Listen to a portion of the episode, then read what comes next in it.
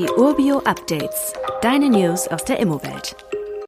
Die KfW-Förderung, die wurde Anfang des Jahres stark zusammengestrichen.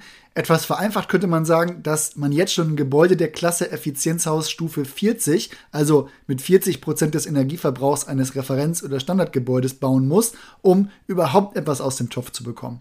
Wer jetzt aber dachte, zum 01.01.2023, da geht ein überarbeitetes Förderprogramm an den Start, der liegt leider etwas daneben. Die Überarbeitung der KfW-Programme, die zieht sich nämlich etwas länger hin als gedacht.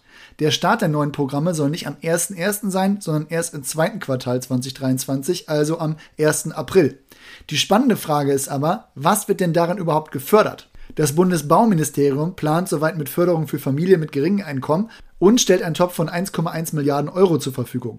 Das sind 650 Millionen für die Neubauförderung von mehrgeschossigen Bauwerken und 350 Millionen für Wohneigentumsförderung. Soweit ich das verstanden habe, soll diese Förderung es auch ermöglichen, das Eigenkapital zu ersetzen. Die fehlenden 100 Millionen, die sind dann für die Neubauförderung von Nichtwohngebäuden.